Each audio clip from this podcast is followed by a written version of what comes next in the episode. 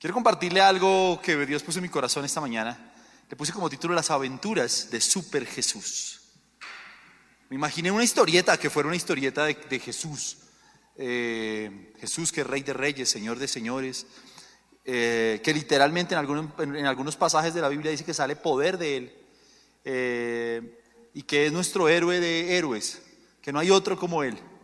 Y me imaginé como que pudiéramos hoy ver tres episodios de esa historieta que pueden de alguna manera impactar nuestra vida. De eso que se llama las aventuras de Super Jesús, que está inspirado además en la historieta clásica de Superman, que se llamaba Las aventuras de Superman, por ahí como en los años 70, 80, ¿sí o no? Y vamos a leer el primer episodio de esa historieta, de las aventuras de Super Jesús. Libro de Mateo, capítulo 8, 23 y 27. Y le he puesto como título a este primer episodio, La tormenta perfecta. Super Jesús y la tormenta perfecta. Dámosle así, como wow. Jesús subió a la barca, se lo estoy leyendo en la traducción al lenguaje actual, y se fue con sus discípulos, todavía estaban navegando, cuando se desató una tormenta tan fuerte que las olas se metían en la barca. Mientras tanto, Jesús dormía. Entonces sus discípulos fueron a despertarlo. Señor Jesús, sálvanos porque nos hundimos. Jesús les dijo, ¿por qué están tan asustados? Que poco confían ustedes en Dios. Jesús se levantó y les ordenó al viento y a las olas que se calmaran y todo quedó muy tranquilo. Los discípulos preguntaban, asombrados, ¿quién será este hombre que hasta el viento y las olas le obedecen? Este primer episodio de las aventuras de Super Jesús nos muestra a nuestro superhéroe eh, en una barca. Dice que se subieron los discípulos con él en la barca, que se fueron mar adentro y que cuando estaban mar adentro se vino una tormenta tan tremenda que el agua comenzó a meterse a la barca. Los discípulos estaban desesperados, no sabían qué hacer, no sabían para dónde coger, vieron que la muerte estaba acechándolos. Y nuestro superhéroe en este episodio, su superpoder es dormir. ¿Está dormido? Mientras todo el mundo, se imagina esa escena? Que usted está embalado el agua se está metiendo, la tormenta terrible. ¿Dónde está Jesús? Cuando abren, todos estaban esperando que Jesús estuviera orando, clamándole a su Padre. De pronto abren una habitación del barco y Jesús está durmiendo.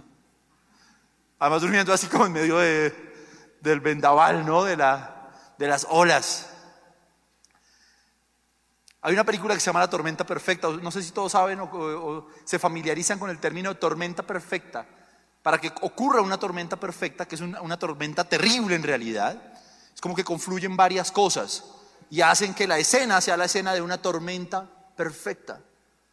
Tiene que haber en la superficie aire caliente, tiene que haber en la parte alta aire frío y tiene que haber unos niveles mínimos de humedad. Esto choca todo, colapsa todo y crea una gran tormenta. No sé si a usted le pasa y en esta primera escena, quiero que usted se identifique con eso, con, cómo está su vida. Y si de pronto en su vida se configura una tormenta perfecta. Es decir, que no es solamente una tormenta que usted esté viviendo, sino que es la sumatoria de varias cosas que hicieron que fuera la tormenta perfecta.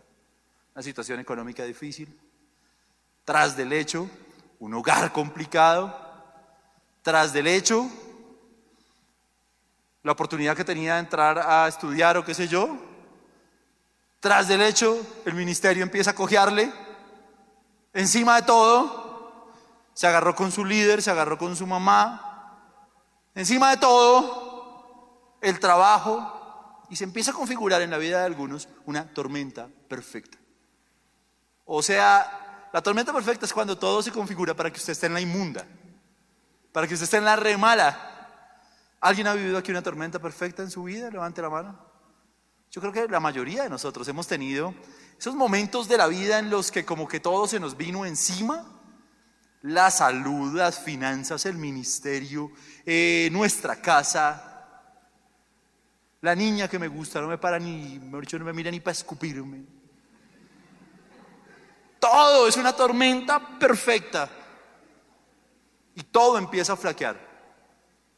Y entonces es cuando estamos en esa situación en la que estaban los discípulos, los seguidores de Super Jesús, desesperados, ¿Qué hacemos? ¿Para dónde cogemos? Y empieza a pasar en nuestra vida que el agua se mete. Cuando, póngalo usted, usted, ¿quién aquí anda, ha estado en un barco alguna vez? En un barco se vale chalupa, se vale kayak, se vale... ¿Sí? No mucho. Bueno, se vale que haya metido los pies a la piscina, sí.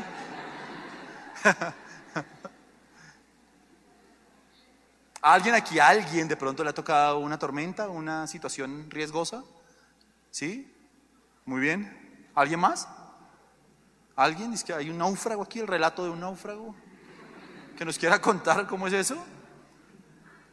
Bueno, alguna vez yo tuve la, mala fortuna de estar en, una, en un barco que empezó a, o sea, que hubo como, el mar se empezó a picar y fue una situación fea. Pero lo peor que puede pasar, ¿sí o no? Es que usted esté viendo que el agua se empieza a meter al barco. ¿Se ve un Titanic? ¿Sí?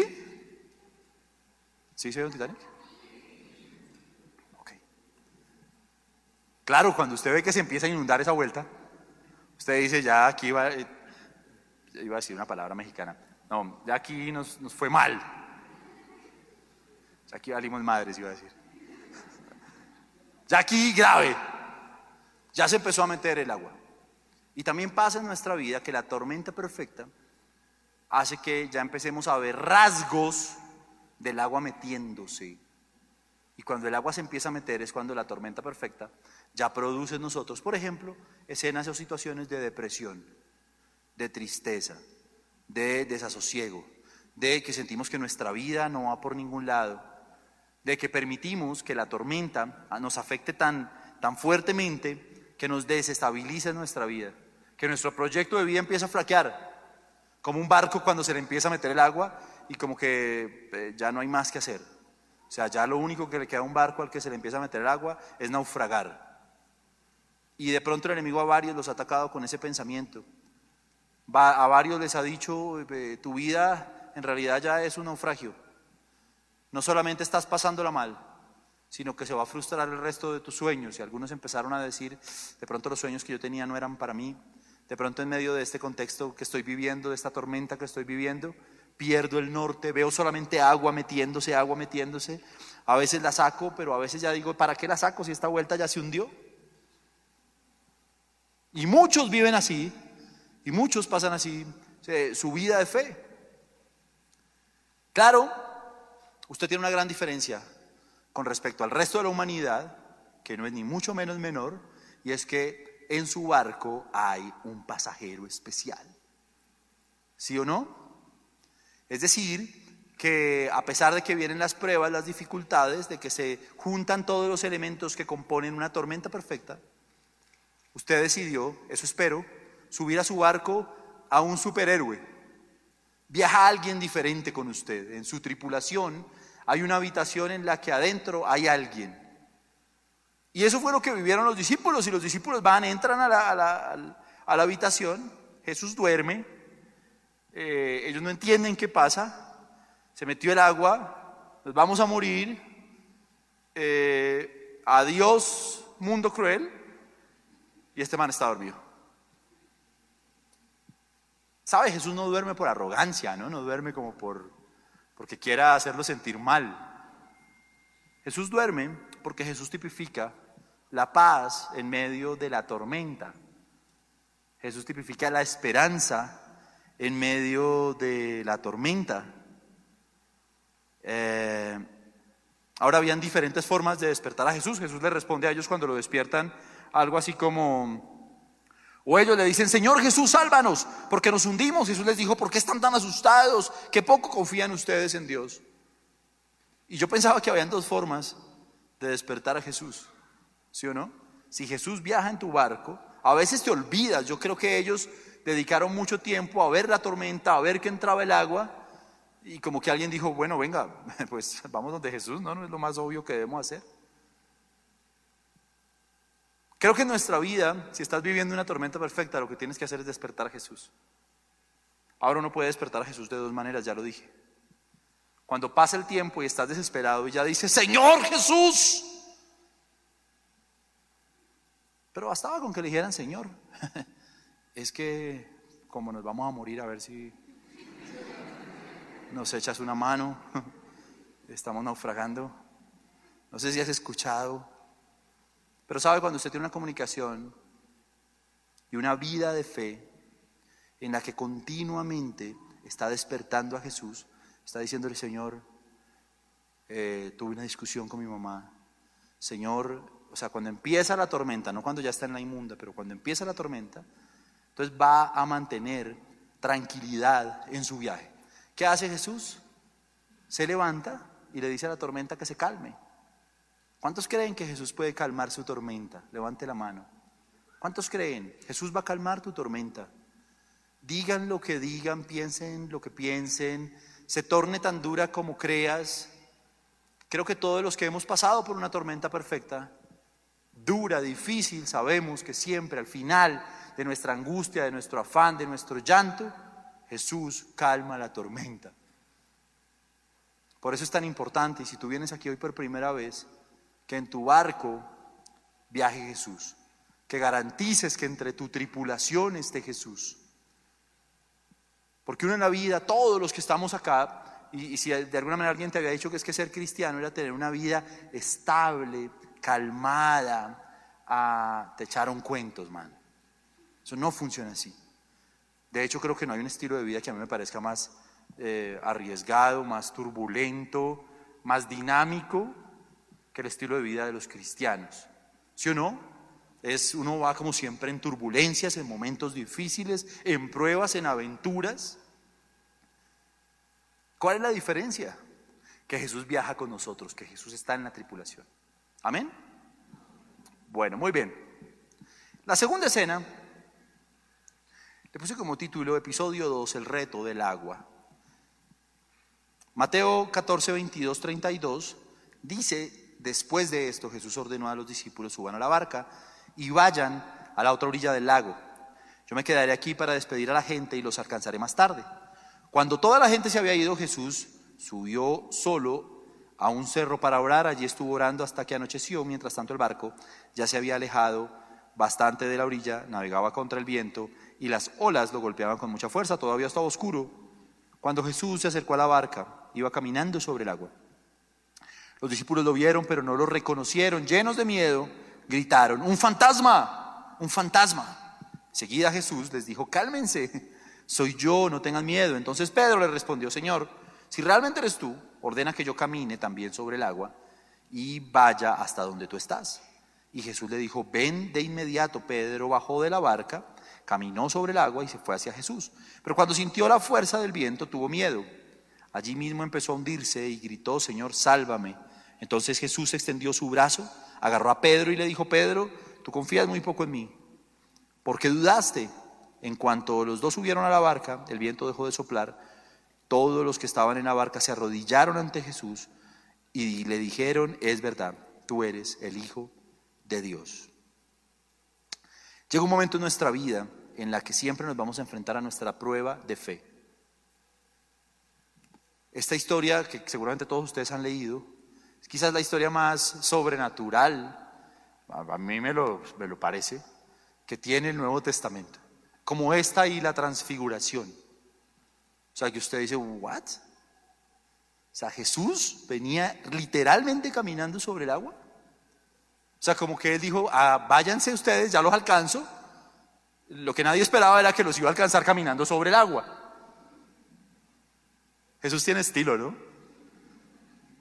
Parece que tiene su, estilo para hacer las cosas. Y claro, ellos lo ven a lo lejos, se espantan. Pues si usted ve a alguien caminando sobre el agua, hubiera dicho lo mismo que dijeron ellos, un fantasma, Gasparín, Casper o... ¿Qué es esto? ¿Sí? Parte de Dios, parte del diablo. ¿Quién eres tú? Y Jesús le dice, no se preocupen, soy yo. Y entonces un discípulo que es espectacular, ¿sí o no? Yo creo que soy de los hinchas de Pedro. Dice, ok Señor, si eres tú. Él dijo, aquí fue la vuelta, o sea, puedo caminar sobre el agua. ¿A alguien le gustaría caminar sobre el agua? Debe ser muy chimba. Y entonces Jesús le dice, bueno, ven, camina. Y Pedro empezó, o sea, no, no saque esto de ese contexto, o sea, el man empezó a caminar sobre el agua. Eso debe ser muy raro. Ahora era enfrentarse a un reto. Pedro, ¿qué profesión tiene? Es pescador. Y como pescador, eh, pues conoce el mar. Esa es su profesión, ha pasado toda su vida en el mar y seguramente le tiene respeto al mar. Y él sabe que meterse al agua en la noche, tras del hecho los vientos soplaban, pues no era muy aconsejable. Pero llega un momento en la vida de Pedro en el que él se enfrenta quizás al peor de sus miedos, al miedo que él conoce, salir de noche al agua. Él es pescador, conoce el mar, conoce las dificultades que hay, sabe que los vientos, o sea, sabe que va a poner en riesgo su vida haciendo eso que está haciendo. ¿Sí? Pero lo hace. ¿Y por qué lo hace? Y, la historia siempre, cuando la gente habla de esto, dice como, ay, Pedro tuvo poca fe y se hundió. Viejo, Pedro fue el único, el único que pudo decir, Señor, si eres tú, manda que yo vaya. O sea, Pedro se enfrentó al miedo. Y yo no lo juzgo porque se hundió, porque los otros once estaban tranquilos en la barca viendo qué le pasaba a Pedro. Sí, estaban diciendo, le ha puesto días a que se va a morir ese man. Relajados. Como cuando uno está en una prueba de fe y tiene tribuna, la tribuna está ya tranquila mientras usted la está luchando, ¿sí o no? Ese es Pedro, ese es el estilo de Pedro. Y me vale hongo que el man se haya hundido. Se hundió porque estaba dando la pelea, porque se estaba enfrentando a su miedo. ¿Cuál es tu miedo? En este episodio pregúntate eso, ¿cuál es tu miedo? ¿Cuál es la prueba de fe a la que tú te tienes que enfrentar? Todos hemos tenido aquí que pasar por diferentes pruebas de fe. Y nos toca, como dicen por ahí, como tomar el toro por los cuernos. Eso fue lo que hizo Pedro. Decir, ok, yo sé que si yo me voy allá, conozco el mar, hay turbulencia, voy a morir. Pero Señor, si eres tú, manda que yo vaya y yo voy. Y dio el paso, usted se imagina el primer paso de Pedro. O sea, imagíneselo de verdad. Cuando una cosa que va contra la física, que va contra la lógica, que es que usted esté aquí en lo seco y saque este pie aquí, ¿se imagina ese primer paso? De cuando uno dice, uy, papito Dios. Como cuando usted le ha pasado, le ha pasado que, ¿quiénes aquí se bañan con agua fría? ¿Alguien se baña con agua fría? ¿Sí? Pensé que nadie iba a levantar la mano, pero ¿en qué mundo vive, hermano? ¿Saben que ya hay agua caliente, no? ¿Quién sabe aquí con agua caliente? Normal. Ok. Bueno, los que, los que nos bañamos con agua caliente sabemos que a veces cuando por cualquier cosa calentador nos sirvió, eh, no sé, cualquier cosa pasó, entonces hay agua fría. Usted abre el chorro de agua fría Usted no se mete de una, sino que comete el peor de los errores. No debería meterse de una, es más fácil. ¿Sí? Pero se necesita valentía. Entonces usted a hacer una vaina que la abre y hace esto. Y se empieza a mojar este pie. Y es horrible porque usted está con mucho frío. Y en algún momento sabe que va a tener que tomar la terrible decisión de meterse completo y que va a morir. Oye, hay gente para todo. Pensé que de verdad como por ahí uno, por ahí uno que decía, yo soy, soy el ejército. Pero todos montadores. Yo sé por qué no dicen. Y así es Pedro, y así somos nosotros, cuando nos toca arriesgarnos a afrontar nuestros temores. Y vuelvo a decirlo, ¿cuál es tu temor? Porque sabe hoy lo que está haciendo la juventud eh, o las generaciones es eh, posponer ese encuentro con tu lucha de fe, posponer ese encuentro con tu temor. A mí me la vuelan, con todo el respeto, si alguno piensa así, puede pensar como quiera, todo bien. Pero me la vuela que alguien me, cuando me empiezan a decir, no es que sabe que yo, la verdad, no me quiero casar, yo no creo mucho en el matrimonio. Eso en realidad es no enfrentarte a tus temores. O sea, algo pasó en tu casa, algo pasó en tu vida, algo, eh, algo te rayó, ahí tienes un rayón, una herida, y no te quieres enfrentar a una vida amorosa, plena, bonita, porque sabes que eso te va a llevar a enfrentarte a tus temores, a enfrentarte a lo que pasó en tu casa, a enfrentarte a, que alguna vez quizás alguien, por ejemplo, abusó de ti y cuando vas a empezar una relación sentimental, entonces sabes que eso te va a llevar otra vez a traerte el recuerdo de lo que pasó. Sabes que de pronto un día alguien te rompió el corazón entonces cuando te vas a enfrentar nuevamente al amor, para ti es enfrentarte al mar, o sea, eh, haces eso como, hijo de pucha, pero esto será que sí, uy, papito, papito, no, no, no, no, no, no, no. ¿Sí? Y esa es la decisión que usted debe empezar a tomar. Ubique ahí, pide al Espíritu Santo que le ayude a ubicar. ¿Cuál es su peor miedo? ¿En qué momento usted se sentiría caminando sobre el agua? Que usted dice, esta es la lucha que tengo que dar yo solo. Imagínese a Jesús allá, allá al otro lado, y a Pedro atravesando el mar, caminando, los discípulos allá, y esa prueba la está viviendo él solo, enfrentándose a su peor miedo solo, solo, dando pasos y viendo que el pie no se le hunde y que está caminando sobre el agua, que está viviendo en lo sobrenatural. Y al otro lado, ¿quién está? Super Jesús, echándole ganas, diciendo, hágale mijo, no me hunda papi. Fe, fe, fe. Claro, en ese propósito, ¿por qué no te vas? ¿Por qué no lo haces? ¿Por qué no empiezas a dar pasos? Porque sabes que en algún momento te vas a hundir. Porque sabes que vas a tener crisis. Porque eso no es como decir, voy a caminar sobre el agua, listo, uno, dos, tres, ya. ¡Uhú! ¡Uhú! No, no, es, no funciona así. Cuando tú estás caminando sobre el agua, cada paso que das es el miedo de que la pata se te vaya al fondo. ¿Sí o no? ¿Cómo se llama el programa ese, de, el juego en que mataban a la gente? El calamar. Hay un capítulo que los mares ponen unos vidrios. Son unos desgraciados, hermano. Y entonces habían unos vidrios que aguantaban y otros que no. Sí, sí, no, no se la vea, que eso, eso no es de Dios. Pero entonces el man como que hacía, o sea, habían dos vidrios, uno era picho y el otro era bueno. Y les tocaba escoger, entonces hacían, papito Dios.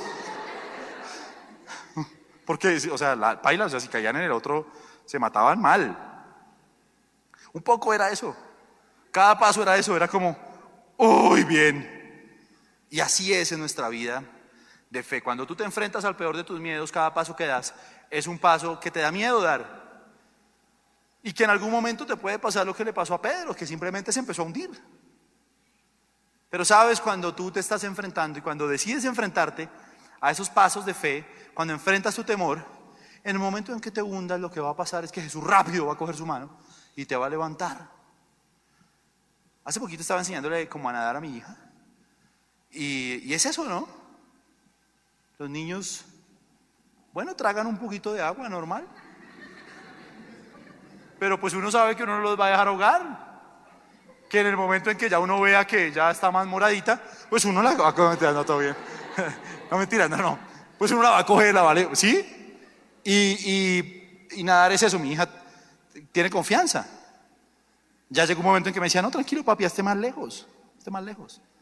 Y nadaba y ya, ya veía que cuando yo estaba allá, me cogía y los niños tienen esa confianza.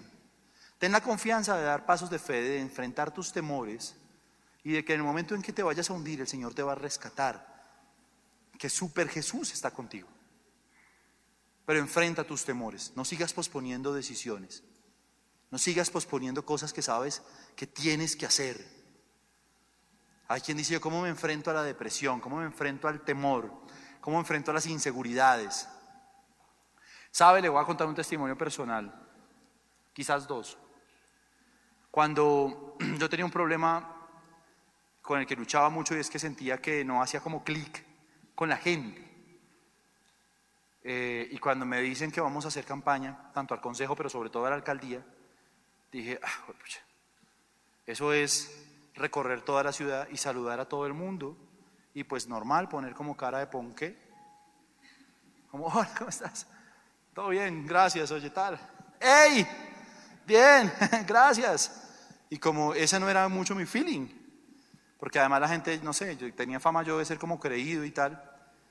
Y, como que empecé a construir esa, esa, fama y empecé a tener como un tag de, como de prepotente. Y yo decía, Dios mío.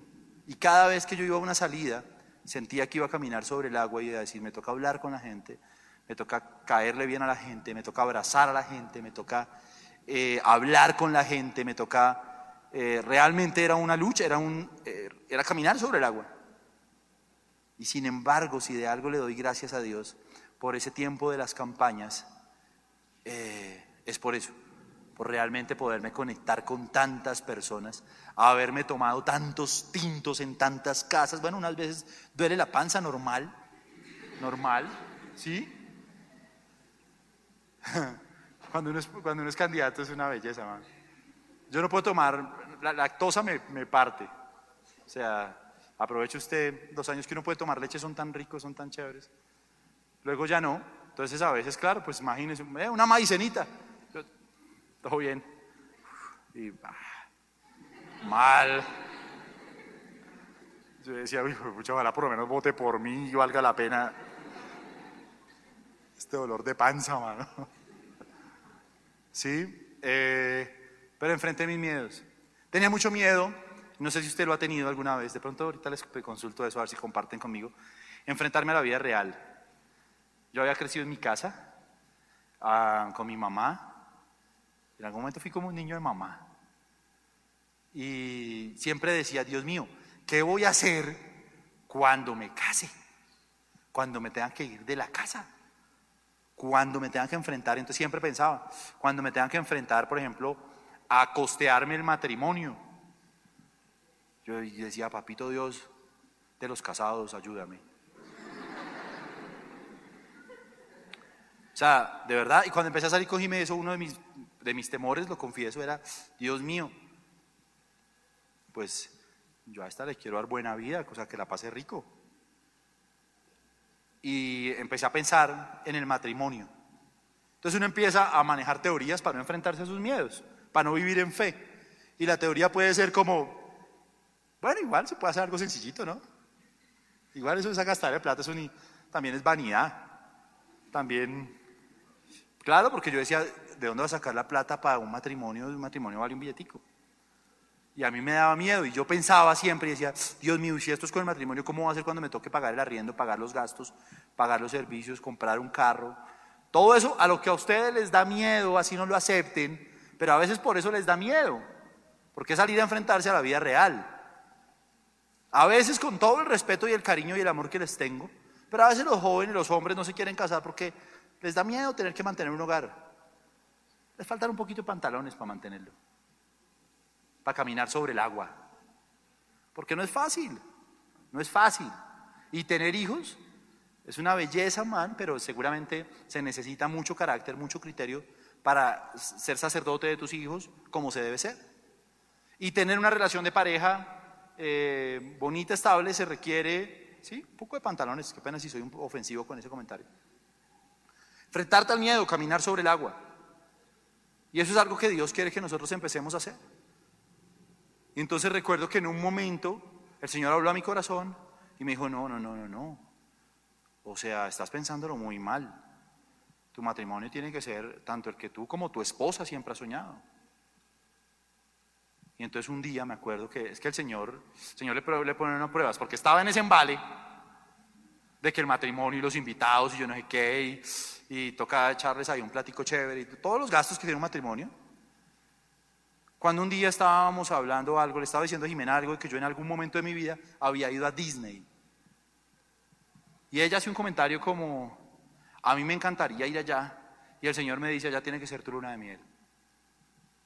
Yo dije, uy, no, papi, Dios, diablo mentiroso, man. Apártate de mí, Satanás, que me eres tropiezo, dije.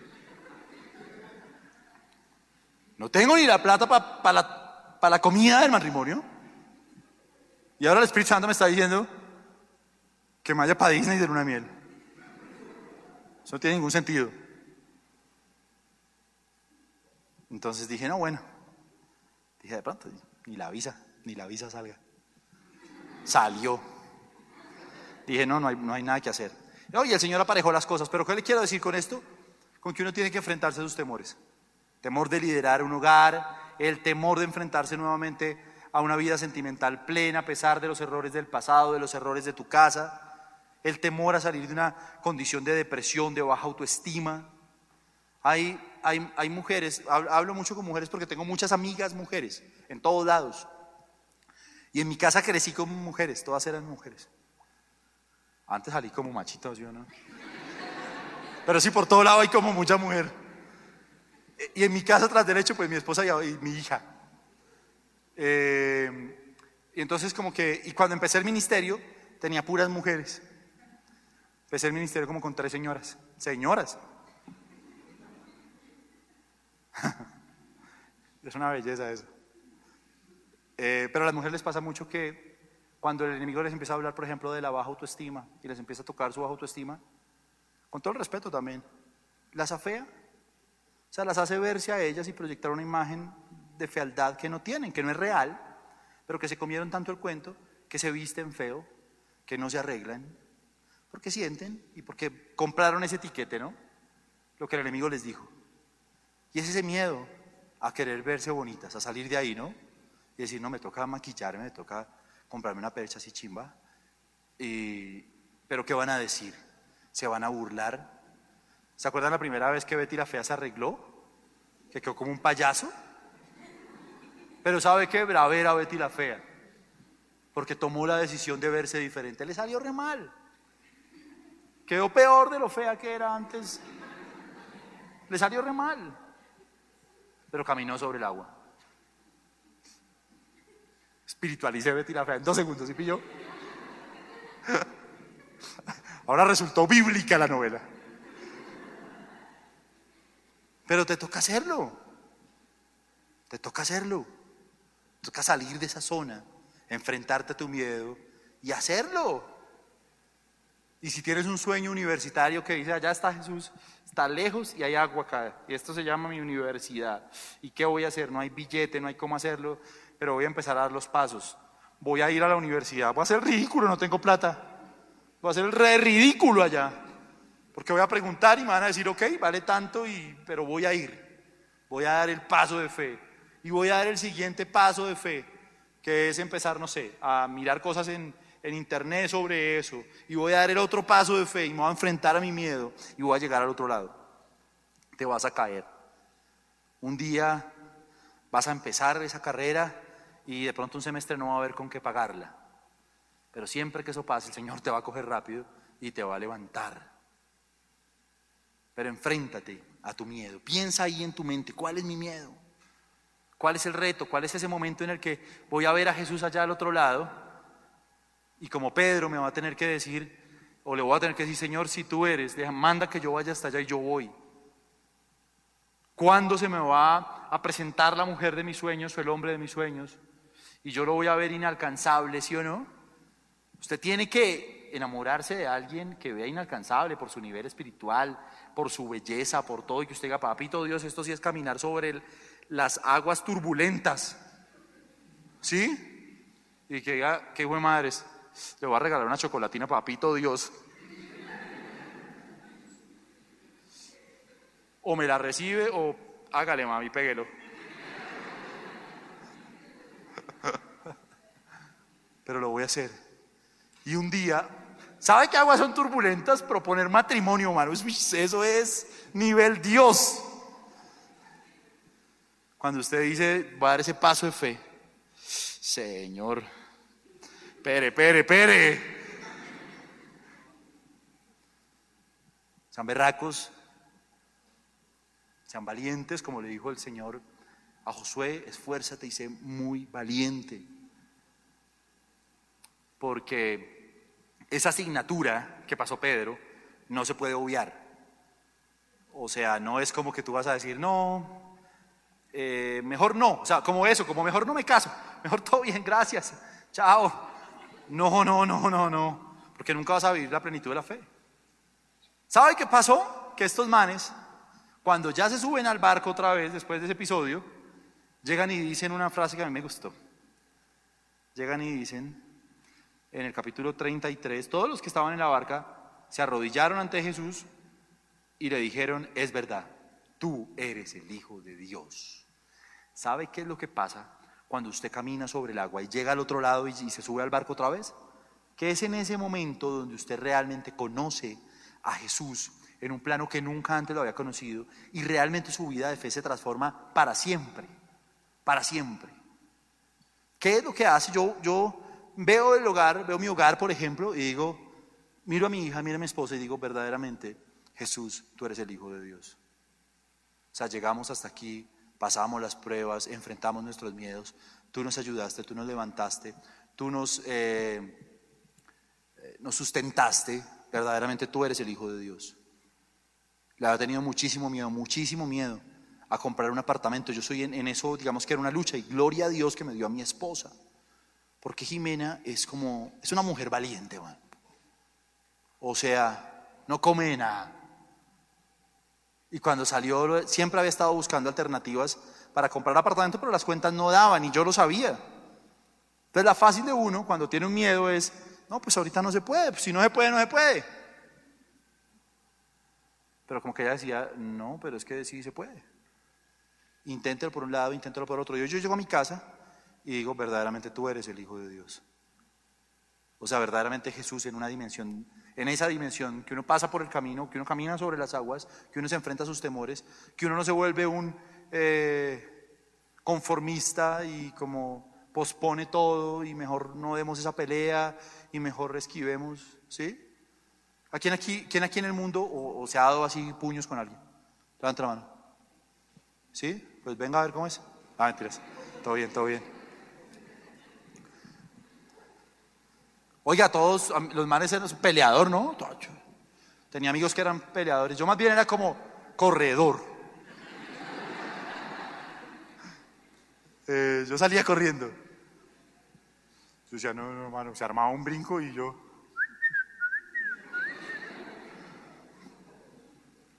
Me da miedo las peleas. Eh, no, ahora no quiero decir vaya y te hacen la ahorita con alguien, ¿no? Pero si enfrente sus peleas, no les huya. Frente a sus temores, camine sobre el agua. Piensen que hará de su vida. Usted, usted, el Señor lo está llamando. Venga, camine sobre el agua. Señor, me da miedo. Señor, se, me voy a un... Camine, venga, venga. Y empiece a dar esos pasos. Empiece a dar ya esos pasos. Amén. Por último, dice el libro de Mateo capítulo 21, verso 2. A este le puse como título episodio 3, enemigos en el templo. Cuando Jesús entró en la ciudad de Jerusalén, fue al templo y empezó a sacar a todos los que estaban vendiendo y comprando cosas, derribó las mesas de los que cambiaban dinero de otros países por dinero del templo y también tiró los cajones de los que vendían palomas y les dijo, Dios dice en la Biblia, mi casa será llamada casa de oración, pero ustedes la han convertido en una cueva de ladrones. ¿Sabe? A Jesús. Esta es la escena más violenta de Jesús, ¿sí o no? O sea, de, todavía como que es polémico que Jesús haya llegado al templo, están hablando del templo de Salomón, que está en Jerusalén. Y como que en, en el templo se vendían palomas, había cambio de divisas, es decir, habían convertido como el templo como en un San Andresito.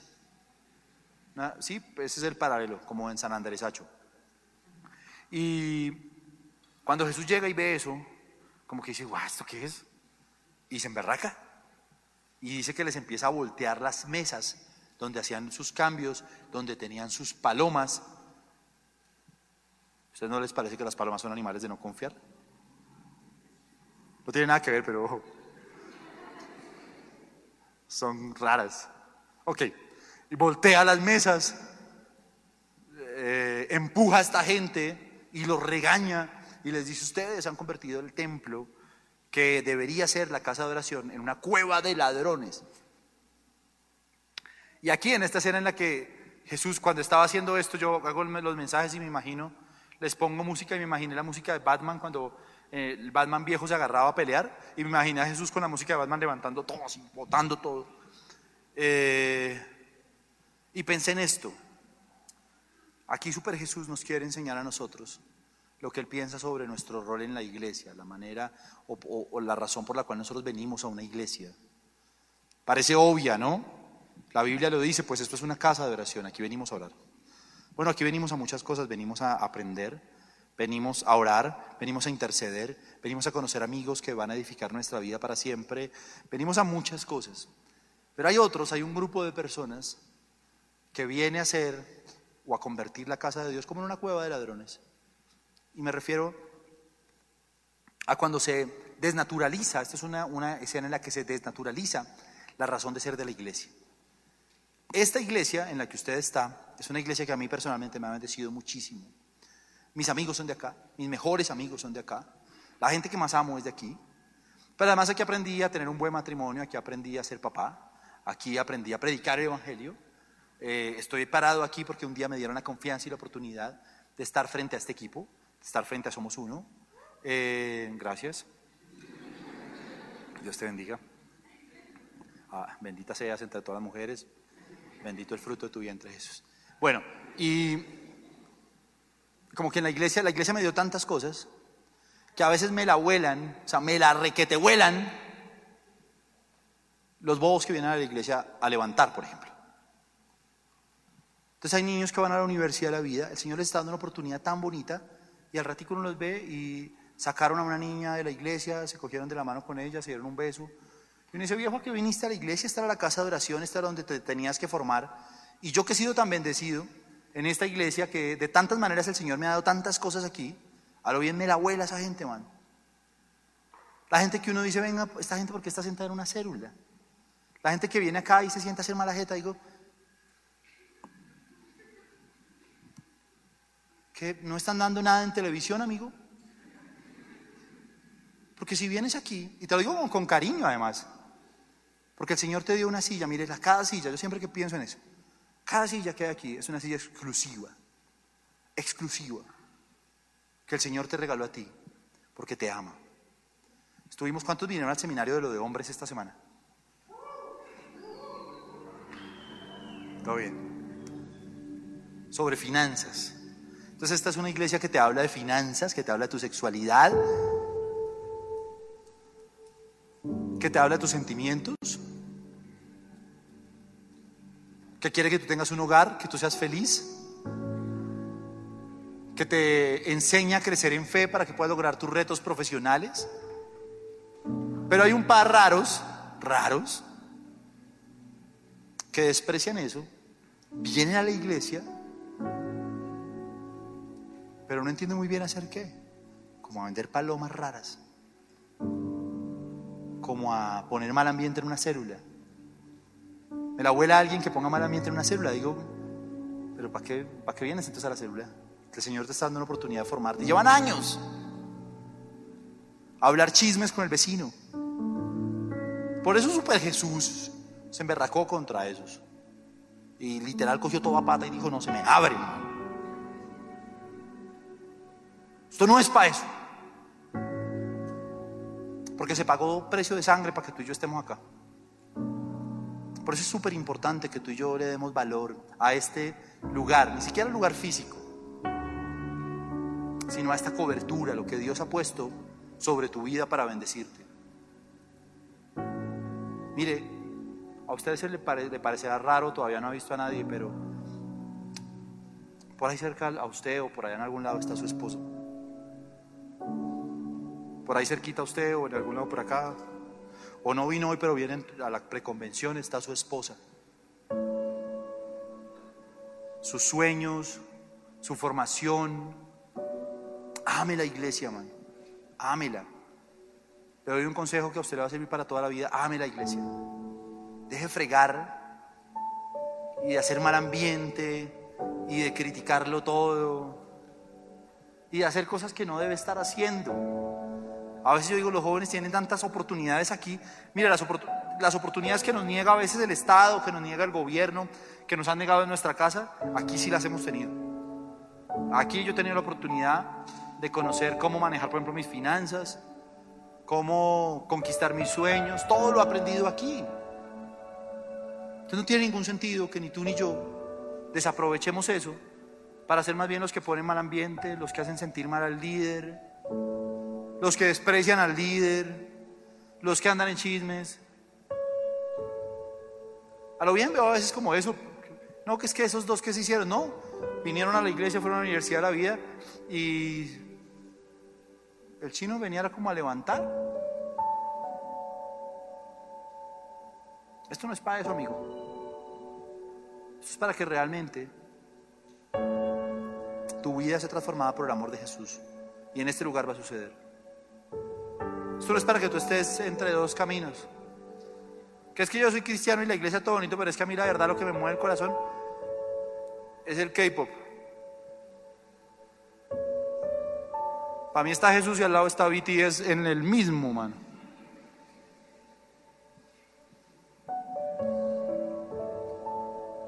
Esto es para que lo aproveches. Esta oportunidad que tú tienes es como, es como el boleto dorado de Willy Wonka, la fábrica de chocolates, mano. O sea, el que le salió en el chocolate fue un bendecido, un afortunado. A ti te salió en el, en el paquete, man.